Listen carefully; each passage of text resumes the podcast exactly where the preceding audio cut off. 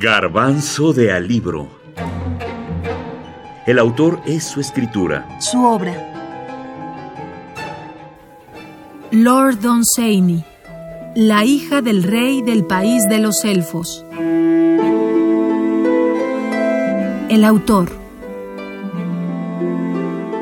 Cuando Alberic llegó al bosque encantado, la luz bajo la que refulgía el país de los elfos no se había intensificado ni se había atenuado, y entonces notó que no provenía del resplandor que brilla sobre los campos que conocemos, salvo cuando las luces errantes de ciertos momentos extraordinarios, que en ocasiones sorprenden nuestros campos y desaparecen tan pronto llegan, penetran la frontera del país de los elfos por una imprudencia mágica momentánea.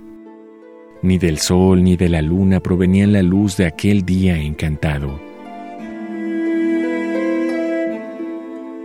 Descendiente de una familia anglo-irlandesa cuyas raíces pueden trazarse hasta el siglo XII, Edward John Moreton Drax Plunkett, decimoctavo barón de Dunsany, nació en Londres en 1878. En 1905 publicó Los dioses de Pegaña, tras cuya buena recepción publicó varias antologías de relatos, entre las cuales se encuentran Cuentos de un soñador, de 1910, y El libro de las maravillas, de 1912. También destacó como dramaturgo, y sus primeras puestas en escena tuvieron éxito en Irlanda, Inglaterra y Estados Unidos. En 1920 comenzó a escribir novelas, entre las que se cuentan La hija del rey del país de los elfos, de 1924, y La bendición de Pan, de 1927. Murió en el castillo Donseyni en Irlanda en 1957. Su casa era realmente un castillo, una especie de burbuja gótica. Es uno de los principales impulsores de la literatura fantástica y su influencia fue decisiva en J.R.R. Tolkien, H.P. Lovecraft, Arthur C. Clarke, Jorge Luis Borges y Úrsula K. Le Guin.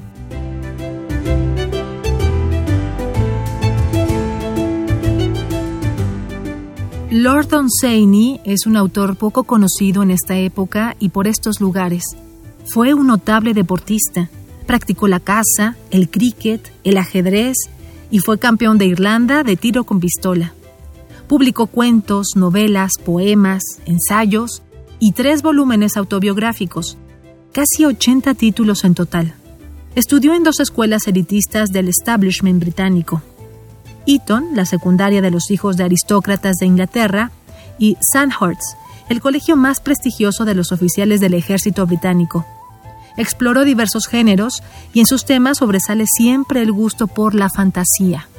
Por eso lo mencionan siempre como gran influencia en el género fantástico.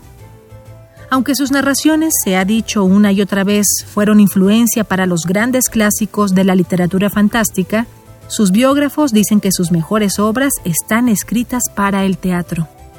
Un buen ejemplo para entrar al universo y creatividad de Lord Dunsany es La hija del rey del país de los elfos, donde se entiende cuando se dice que este escritor tiene una enorme capacidad para describir los secretos de la naturaleza, sobre todo en los cuentos, bosques encantados con ríos habitados por extravagantes ninfas, tanto como lejanas y brumosas fronteras habitadas por elfos.